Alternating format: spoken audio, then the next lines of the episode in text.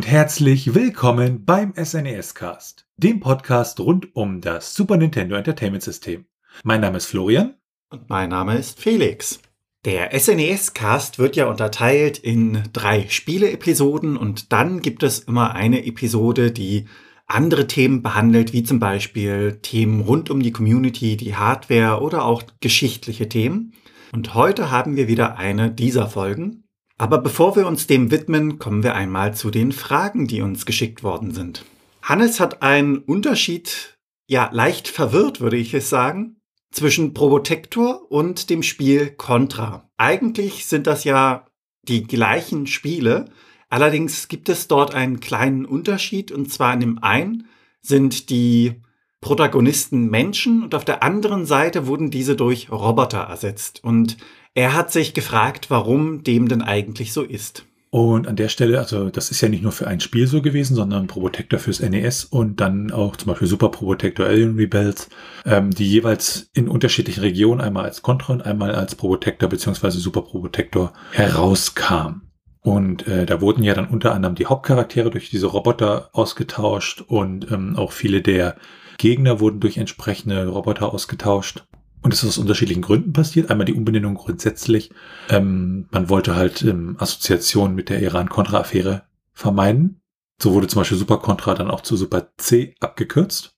Und ähm, hier in den Regionen, wo Super Protector erschien, da war es dann halt noch auch eine Geschichte, dass man die Indizierung ähm, zum Beispiel durch die Bundesprüfstelle für jugendgefährdende Medien vermeiden wollte, weil das dann so in Richtung ja kriegsverherrlichender Inhalte geht und durch dieses ja mehr in Richtung äh, Science Fiction gehendes Setting wollte man das dann entsprechend vermeiden und da so ein bisschen den menschlichen Faktor herausnehmen.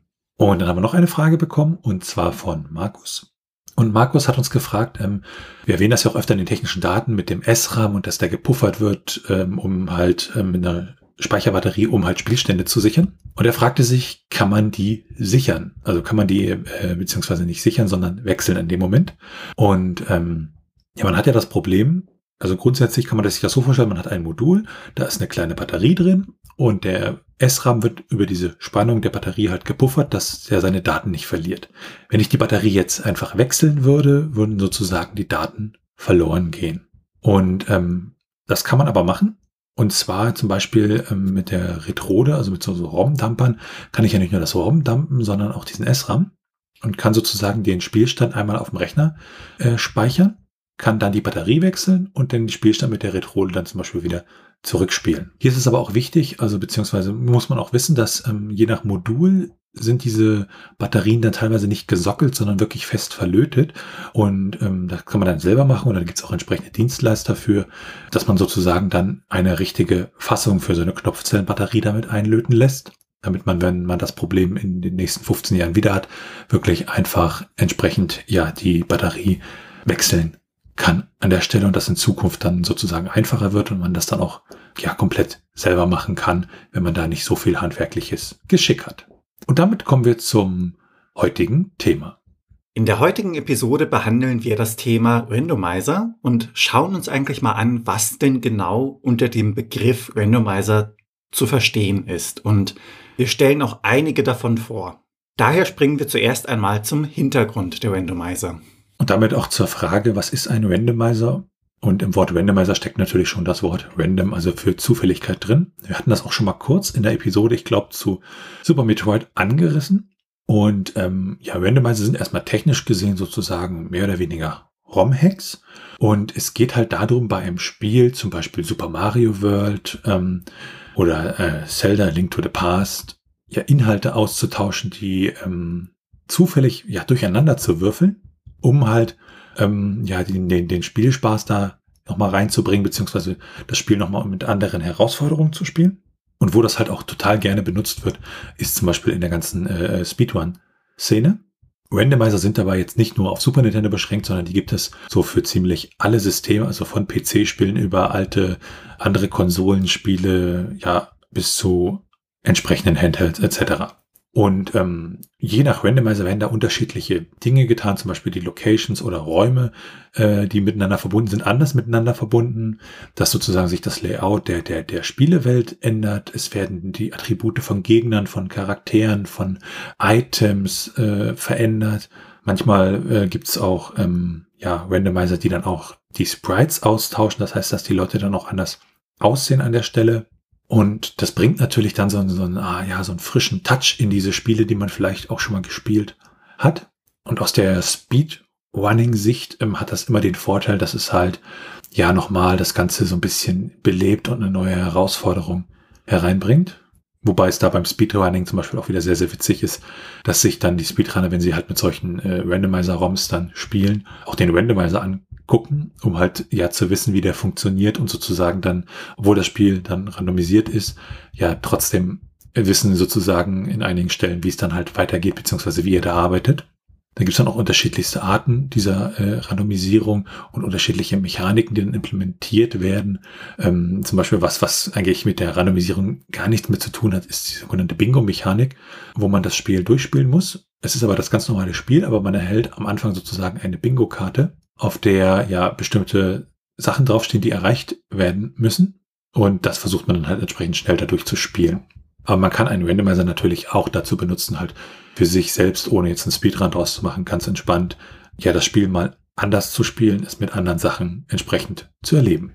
Und es gibt dann ganz einfache Randomizer, die halt wirklich nur einzelne Daten austauschen. Also zum Beispiel die, die Items, die man in bestimmten Kisten findet. Und das geht dann wirklich ganz, ganz weit, teilweise sogar so weit, wie wir nachher auch sehen werden, dass ähm, ja zwei völlig unabhängige Spiele miteinander verbunden werden zu einem Spiel und das dann noch äh, durch den Randomizer entsprechend ja zufällig verwürfelt wird. Mittlerweile gibt es auch für unterschiedlichste Systeme wirklich hunderte von ja, Randomizern und, und, und, und Mods und äh, äh, Tools, die einem diese ROMs erzeugen, je nachdem, was für ein System man da hat. Und damit werfen wir mal einen ganz kleinen Blick auf die Geschichte der Randomizer.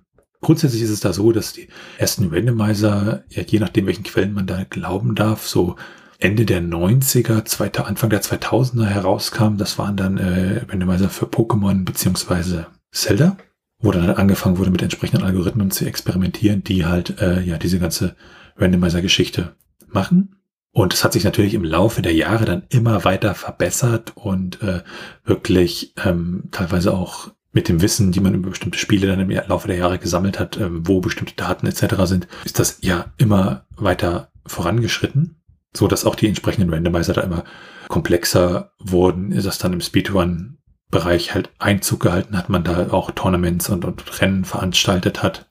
Und Randomizer, ähm, im Gegensatz auch zu anderen Geschichten doch relativ äh, ja nach nach äh, Werbung für ihre Projekte machen.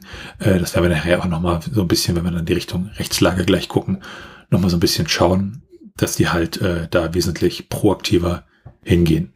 Und dann sind wir auch da schon bei der Rechtslage. Da ist es ja so, dass äh, ja so, so, so ein Anbieter eines Randomizers, genauso wie der Anbieter eines Simulators, die stellen halt keine ROMs zur Verfügung, sondern nur ein Tooling, was mit einem bestehenden ROM, was man dann sozusagen selbst haben muss, entsprechend das Ganze umwandelt. Ähm, es gibt ja auch äh, ROM-Hacks, äh, die dann zum Beispiel von Square oder Nintendo ja eingestampft wurden, weil sie halt entsprechend das äh, geistige Eigentum der entsprechenden Firmen benutzt haben und Nintendo und auch Square da manchmal ja sehr, sehr rigide sind und dann diese Projekte wie zum Beispiel Chrono Trigger, Crimson's Echos oder Pokémon Prism ähm, ja entsprechend ja einstellen, indem sie halt da mit entsprechenden rechtlichen Schritten drohen oder sie entsprechend einleiten. Und ähm, bei den Randomizern ist es dann so, ich habe meistens eine, entweder eine Webseite, wo ich meinen ROM kurz hochlade, er modelt das um und dann kriege ich es wieder, beziehungsweise das neue ROM, oder ähm, ja eine lokale Applikation für meinen Rechner, in die ich das halt reingebe und er patcht das dann entsprechend um. Aber diese Randomizer bieten sozusagen nur das Tooling zum Verändern der ROMs an, aber sie bieten halt keine Hilfestellung dabei, das entsprechende ROM zu bekommen und sind damit so ein bisschen rechtlich gesehen relativ äh, ja, safe an der Stelle. Ob das dann aber auch entsprechend für die erstellten ROMs gilt, das ist dann immer so eine Frage. Und äh, je nachdem, wen man da fragt, ähm, sieht man bei den Randomizern zum Beispiel ja so Parallelen zu so Dschungelmodulen wie dem Pro Action Replay beziehungsweise dem Game Genie. Ähm, gegen das Game Genie wurde ja damals auch geklagt.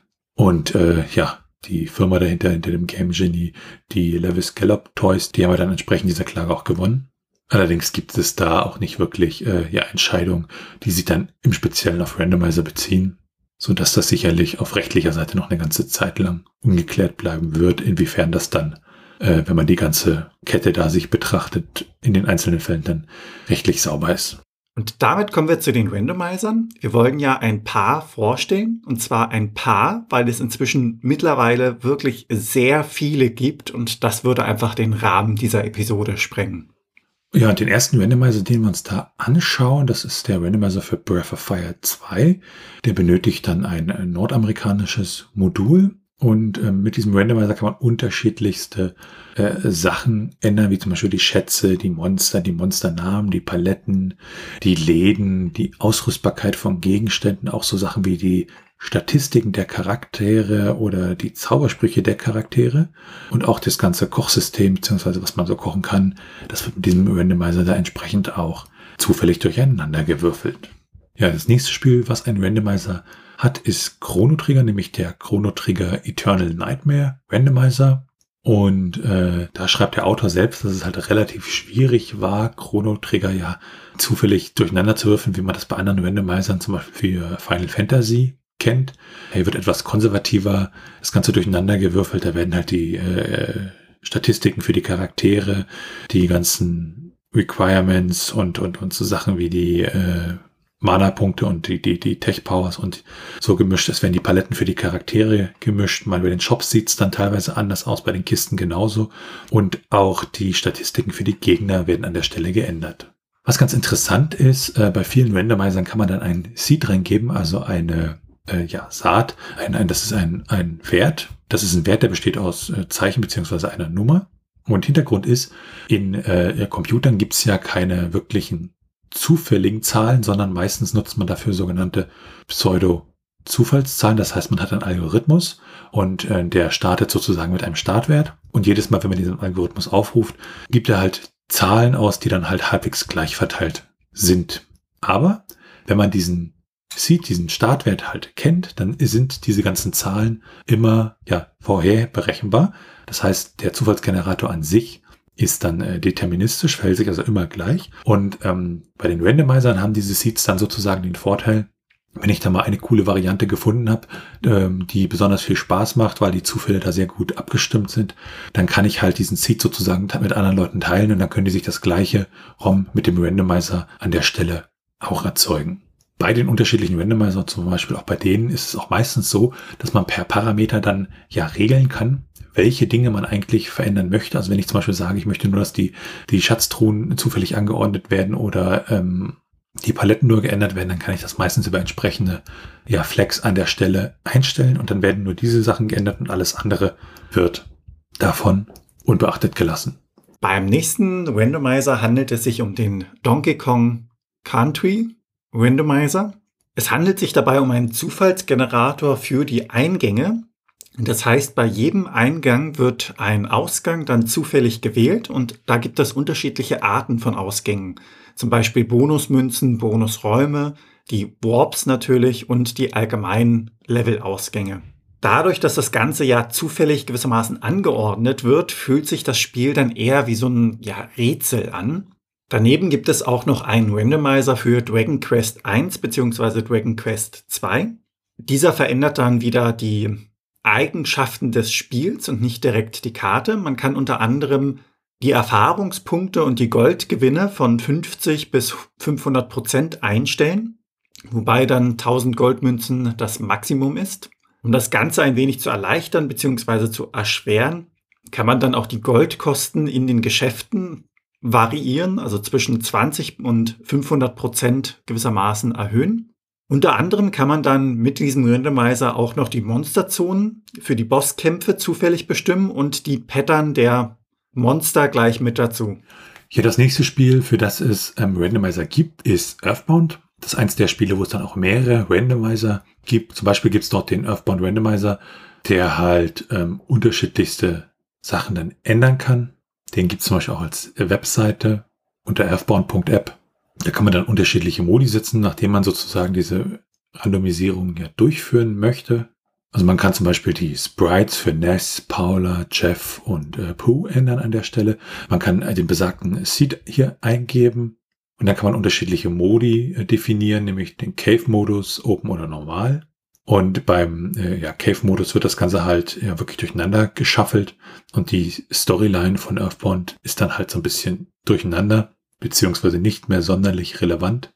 Und dann gibt es den Open-Modus, wo zum Beispiel die, die Teleporter-Locations alle freigeschaltet sind, man aber aufpassen muss, dass man sich dann sozusagen ja während des Spiels äh, nicht in, in Situationen begibt, aus denen man dann nicht mehr rauskommt, weil halt bestimmte Voraussetzungen etc. nicht erfüllt sind.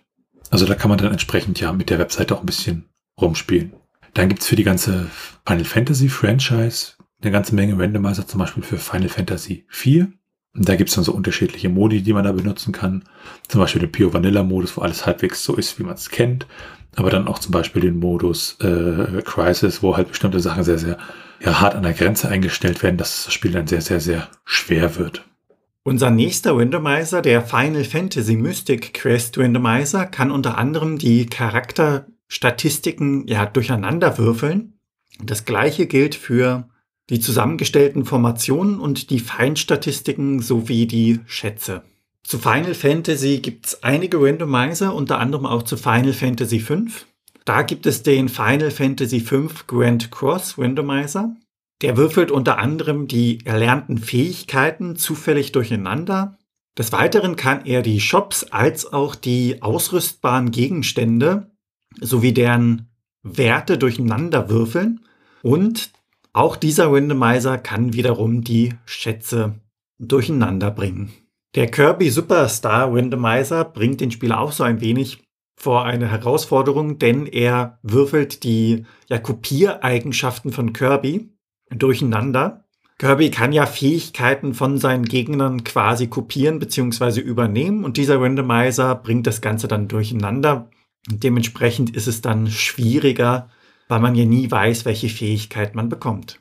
Eine kleine Besonderheit bei diesem Randomizer ist die, dass er die ROM-Region des Spiels jeweils automatisch erkennt. Also man steckt eine Cartridge und er weiß automatisch, ist diese aus den USA oder aus Japan, passt sich dementsprechend an. Hintergrund ist da, dass die Spieldaten ja je nach ROM-Region an unterschiedlichen Speicherorten sind. Den nächsten Randomizer, den wir da haben, ist Lufia 2, Rise of the Synthwills. Den ersten Teil hatten wir da ja auch schon mal in einer Folge vom SNES-Cast behandelt. Und der arbeitet zum Beispiel mit der nordamerikanischen Version und der japanischen Version. Und da kann man auch wieder Charaktere, Items, Equipment, die ganzen Zaubersprüche, die Monster ja zufällig durcheinander würfeln, auch die Shops und ähm, ja die, die Schatzkisten. Dann haben wir als nächsten Randomizer einen Randomizer für Mega Man X. Der heißt auch ganz klassisch Mega Man X Randomizer. Und äh, der ist relativ umfangreich. Der hat auch unterschiedlichste Spielmodi, die man da äh, einbauen kann. Zum Beispiel ein Modus, in dem die Gesundheit immer zufällig ist. Man also gar nicht weiß, äh, äh, ob man da irgendwie 20 Lebenspunkte oder nur 6 zum Beispiel hat. Oder den Modus Frame Perfect, in dem es darum geht, dass Endgegner halt nur mit einer bestimmten Waffe attackiert werden können, eine relativ schwache. Und ähm, dadurch, dass äh, sie dann auch nur innerhalb von bestimmten Zeitfenstern da entsprechend getroffen werden können, das Ganze dadurch natürlich sehr viel schwerer ist.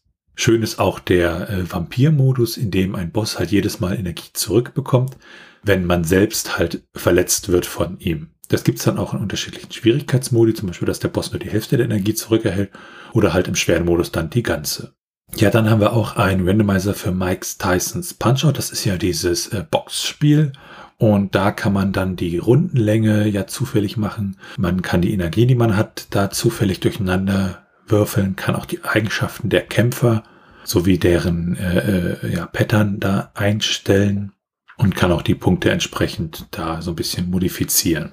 Ja, grundsätzlich so, so Rollenspieler sind ja immer sehr, sehr beliebt im ganzen äh, Randomizer-Kosmos. Und auch für Secret of Mana gibt es da einen Randomizer, der Secret of Mana Randomizer, der hieß früher auch Secret of Mana Ancient Cave. Und der kann halt unterschiedlichste Sachen ja durcheinander würfeln. Der hat auch unterschiedlichste Modi, zum Beispiel so den, den sogenannten Vanilla Game Randomizer, der tauscht halt die Locations der Gegner, ähm, der Endgegner, der Elemente und andere Dinge im Spiel.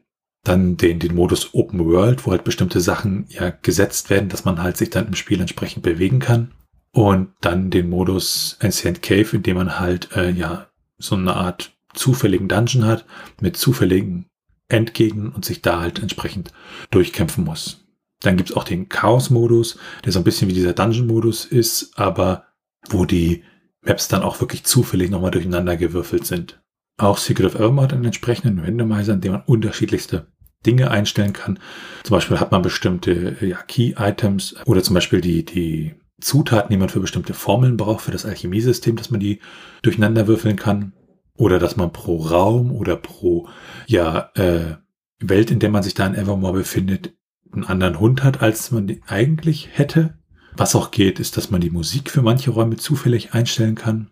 Und äh, man kann auch bestimmte Cheats ja mit dem Randomizer fixen, dass man die nicht einsetzen kann oder kann halt auch sagen, dass man sie einsetzen möchte. Und es gibt auch einen, Modifikator für die Erfahrung, die man sammeln kann und auch für das Geld. Also wenn man da mal ein Spiel spielen möchte, in dem man sehr, sehr viel Geld und Erfahrung bekommt, dann ist das über diese Modifikatoren möglich. Und es gibt auch einen Modus beziehungsweise eine Option, äh, die ist da in der schönen Kategorie Quality of Life verpackt, mit der ja entsprechend Dialoge etc. gekürzt werden können. Für das Spiel Soulblazer, was wir auch schon in einer SNES-Cast-Episode hatten, gibt es auch einen Randomizer. Da kann man dann Gegnertypen zufällig durcheinander würfeln und auch die Spawnrate dieser Spawner kann dann entsprechend durchgewürfelt werden. Da gibt's dann eine ganze Menge, die sich dann sozusagen dadurch äh, ändert.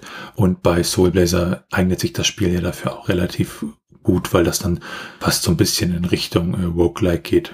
Mit äh, Star Fox haben wir dann auch, also beziehungsweise für Star Fox haben wir dann auch einen Randomizer eines Spiels, was halt so ein bisschen ja aus den klassischen Randomizer-Kandidaten heraussticht.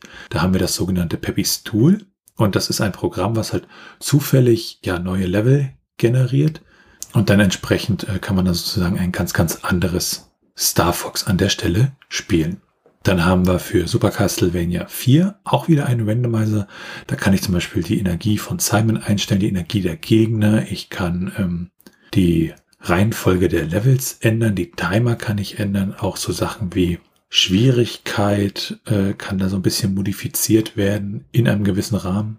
Und da beschrieb der Autor dann auch mal, dass halt bestimmte Sachen sehr schwierig sind, zum Beispiel, dass man diese Neuordnung der Levels ähm, da seine Probleme hatte, weil äh, das Spiel das halt nicht nur an einer äh, Stelle irgendwie speichert, sondern an unterschiedlichsten Stellen diese Information vorgehalten wird und man da dann ja so ein bisschen gucken musste. Der Super Mario RPG Randomizer sieht auf den ersten Blick so aus, als würde er nichts durcheinander bringen, weil die Welt gleich aussieht. Das Spielziel bleibt ja auch das gleiche. Aber viele Dinge können dabei umgestellt werden. Das heißt, die spielbaren Charaktere, die Monster, die Fortschrittsgegenstände, als auch die Shop-Gegenstände oder die Ausrüstungsgegenstände können durcheinander gewürfelt werden. Und das ist dann jedes Mal aufs Neue quasi eine Erfahrung wert. Für Super Mario World, äh, über das wir ja auch schon eine Episode im SNES-Cast gemacht haben, gibt es einen sehr umfangreichen Randomizer, den Super Mario World Randomizer. Und der bietet wirklich eine unglaubliche Fülle an unterschiedlichen Optionen an. Also ich kann die, die Stages ändern, die Sublevels ändern, die Exits ändern, die entsprechenden Warps ändern. Ich kann ähm, bei dem ja bei dem Tauschen der Stages auch bestimmte Regeln noch einstellen, dass zum Beispiel ähm, der Typ immer gleich bleibt. Also eine Wasserstage bleibt immer eine Wasserstage, halt nur eine andere kann das dann auch mit der, mit der, mit der Weltkarte alles verbinden, kann auch die Eigenschaften der Gegner ändern. Und es gibt auch so ein paar Eigenschaften für die Endgegner, zum Beispiel, dass man die äh, Schwierigkeit von den äh, Koopa Kids, Big Boo äh, oder Bowser zum Beispiel ändert. Auch die, die, die Schlösser können geändert werden. Und auch so die Power-Ups, die es in den einzelnen Levels gibt, die kann man so lassen, wie sie sind. Oder kann zum Beispiel sagen, kein Cape, beziehungsweise, äh, dass man keine Pilze bekommt. Oder dass das alles komplett durcheinander gewürfelt wird. Oder man kein Yoshi bekommt. Dann kann man auch bestimmte Eigenschaften der Stages ändern.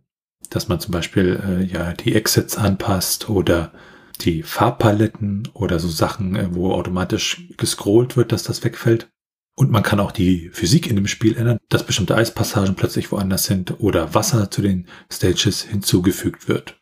Auch das Speichermodell kann man ändern, dass zum Beispiel nach jedem Level gespeichert werden kann oder halt nur nach den äh, Schlössern, beziehungsweise so wie im Original. Oder es gibt auch den Modus, dass man gar nicht speichern kann. Was auch interessant ist, es gibt dann noch so eine schöne Kategorie Other bei dem Randomizer, wo ich halt bestimmte Stage-Namen einstellen kann, beziehungsweise äh, bestimmten Text äh, ändern kann. Und es gibt den Punkt Randomize Music mit der schönen Anmerkung in Klammern Please don't.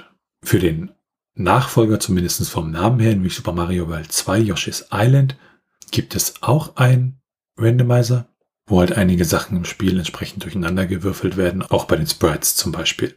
Und in dem äh, Randomizer halt gewarnt wird, dass man halt immer speichern sollte, weil es doch je nachdem äh, bestimmte Hardlocks auftreten können, sprich das Spiel dann in der in dem Moment unlösbar ist, beziehungsweise die Stage unlösbar ist. Ja, Super Metroid hat auch eine ganze Menge ROM-Hacks, die haben wir auch in der entsprechenden ähm, Episode für Super Metroid einige davon angerissen.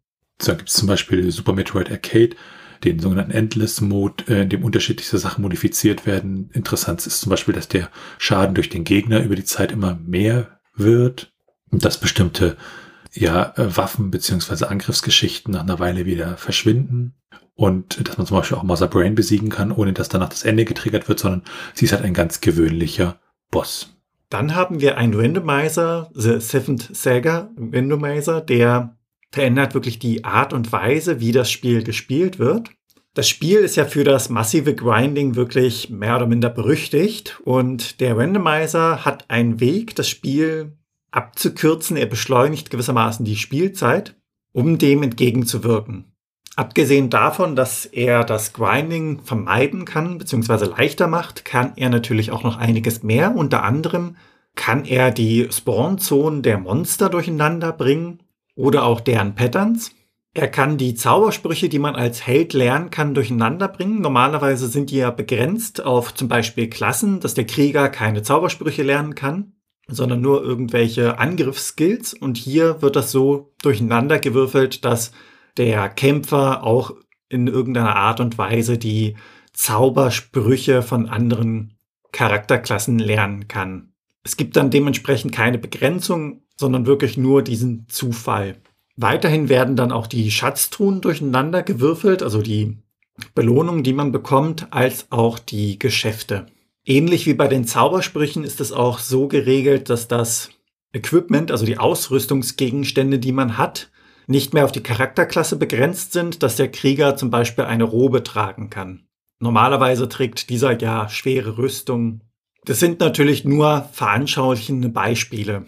Dann gibt es noch einige andere Dinge, die durcheinander gewürfelt werden, wie zum Beispiel der Goldpreis, die Eigenschaften der Helden oder der Monster, als auch die Stärke der Ausrüstung und der Zauber. Das variiert so zwischen 14 und 700 Prozent, also doch recht weit auseinanderliegend. Dann ein sehr beliebter Randomizer für das Spiel The Legend of Zelda Link to the Past ist der A Legend of Zelda A Link to the Past Randomizer, in dem halt unterschiedlichste Sachen durcheinander gewürfelt werden. Und da können halt ganz viele Sachen eingestellt werden, also mit ganz vielen Optionen, unterschiedlichsten Kategorien, so ähm, über die Items, das Equipment, die bestimmte Logik-Sachen und ähm, bestimmte Timer und, und Dungeon Counts können da ein- und ausgestellt werden. Bestimmte ja, Logik-Checks können ein- und ausgestellt werden. Auch das Startenequipment kann äh, komplett gesetzt werden. Also man kann sozusagen dann so im schönen grafischen Editor sagen, ich hätte gern das, das, das, das, das und das und das. Und so viel Startkapital, also da lassen sich dann auch die unterschiedlichsten Dinge mitmachen. Äh, und auch der Itempool kann damit äh, ja, zufällig durcheinander gewürfelt werden. Da geht wirklich eine ganze Menge. Neben diesen Randomizern für die Spiele, die wir jetzt auch so vorgestellt haben, gibt es da wie gesagt noch ganz, ganz viele. Es gibt da auch so eins, zwei Übersichtsseiten, das werden wir sicherlich auch einmal verlinken. Und auch im Community Hub äh, unter hub.snescast.de findet ihr die entsprechenden Randomizer. Aber einen Randomizer müssen wir unbedingt noch vorstellen, das ist der Super Metroid and a Link to the Past Crossover Randomizer. Wer sich jetzt fragt, Moment, wie muss ich mir das vorstellen? Ich kann doch nur das eine oder das andere Spiel spielen. Ja und nein.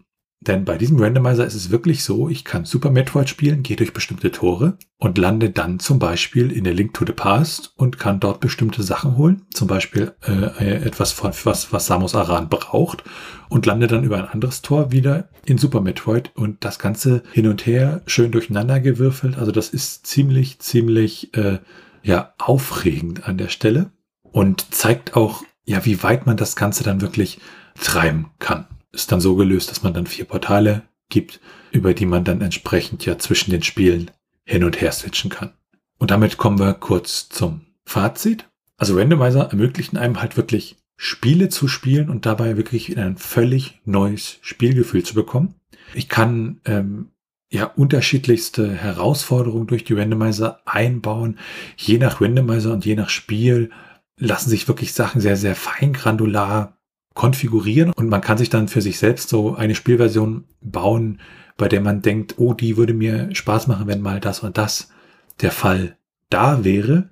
Und ähm, es ist dann wirklich so, dass vielleicht Spiele, die man wirklich in- und auswendig kennt, mit so einem Randomizer wirklich nochmal auf eine völlig andere Art erlebt werden können.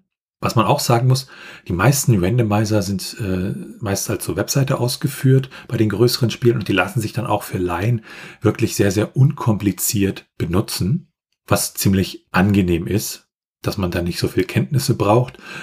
Man muss aber auch bei einigen Randomizern entsprechend sich dann durch die ganzen Sachen durchklicken, weil man dann halt auch teilweise sehr, sehr viel einstellen kann, während andere Randomizer fast nur aus einem Button zum Hochladen und einem Generate-Button bestehen. Alles in allem sind Randomizer wirklich ROM-Hacks, die diese alten Spiele wirklich nochmal extrem bereichern. Und damit kommen wir dann zu unserer Meinung. Ich persönlich finde es großartig, dass man Spiele, die man schon mal erlebt hat, immer und immer wieder spielen kann und ja trotzdem neue Dinge erlebt. Ich habe mir bei der Vorbereitung für die Episode auch eine etwas, äh, ja leider zu lange Liste gemacht von Spielen, bei denen ich die entsprechenden Randomizer dann auch nochmal im Detail ausprobieren möchte. Also ganz oben bei mir auf der Liste äh, Secret of Evermore und der Super Mario World Randomizer. Der Zelda Randomizer, der hat es mir auch so ein bisschen angetan. Und ich denke auch beim Chrono Trigger Randomizer äh, werde ich da an der Stelle mal reinschauen. Und ähm, ja, je nachdem, wie gut diese Randomizer gemacht sind, ist es dann auch meistens so, dass bei vielen dieser Randomizer man auch nicht Gefahr läuft, sich da irgendwie im Spiel festzufahren und dann stecken bleibt, sondern die Spiele dann im Rahmen der zufällig durcheinandergewürfelten Eigenschaften und der Option, die man ausgewählt hat, trotzdem funktionieren. Und da freue ich mich eigentlich schon, schon wirklich sehr drauf, äh, das dann nochmal ganz in Ruhe für mich zu spielen. Und ähm, ich muss auch wirklich sagen, also so Randomizer, da muss man natürlich erstmal die Idee entwickeln. Und ich bin sehr, sehr froh, dass diese Idee entwickelt wurde. Und ich freue mich da auch, also wenn man sich so die Entwicklung der letzten Jahre anguckt, freue ich mich sehr darauf, was da in den nächsten Jahren alles noch passieren wird. Zum Beispiel der Randomizer für Secret of Evermore, der ist relativ jung, also der hat ich glaube, eins, zwei, drei Jahre auf dem Buckel, wenn ich es richtig im Kopf habe. Und vorher gab es da nichts. Und ja, durch auch technische Möglichkeiten, die wir sozusagen in neuerer Zeit auch haben und einfacherem Zugang zu bestimmten Sachen, hat sich das da auch äh, ja entsprechend verstärkt. Ich kann da wirklich nur jedem empfehlen, probiert für euer Lieblingsspiel vielleicht auch so einen Randomizer mal aus. Das ist wirklich eine ganz andere Spielerfahrung dann. Wie ist deine Meinung zu dem Thema, Felix? Ich bin erst durch den Podcast an sich auf dieses Thema gestoßen und mir war gar nicht bewusst, dass es das gibt. Also ich wäre nicht mal auf die Idee gekommen, das Ganze einmal ja, durcheinander zu würfeln. Weil ich kannte bisher nur so kleine Modifikationen, aber nicht in dem Ausmaße, dass es das gesamte Spiel wirklich durcheinander bringt.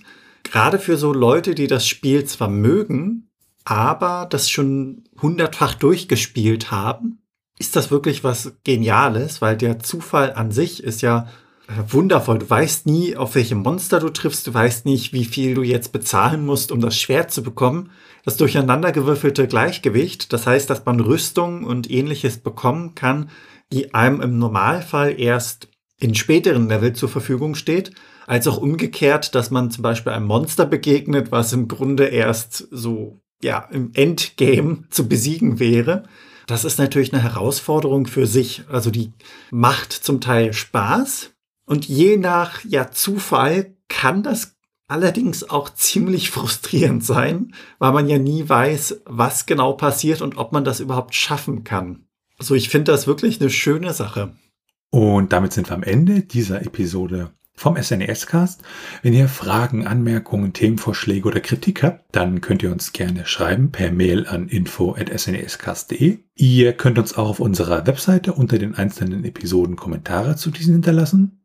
Ansonsten freuen wir uns wirklich sehr über eine Bewertung bei Apple Podcasts und anderen Podcast-Portalen. Und natürlich könnt ihr uns auch persönlich empfehlen. Ihr könnt uns auf Steady unterstützen.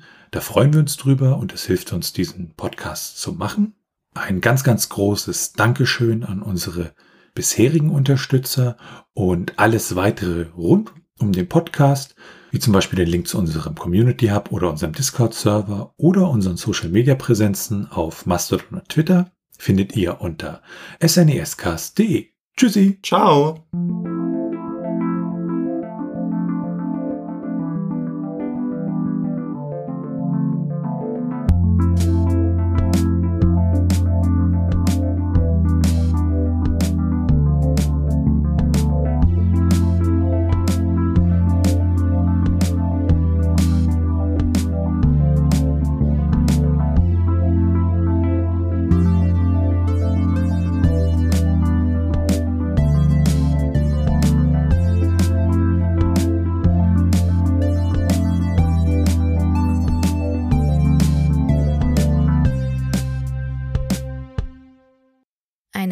Produktion von Tone Age. T1H.net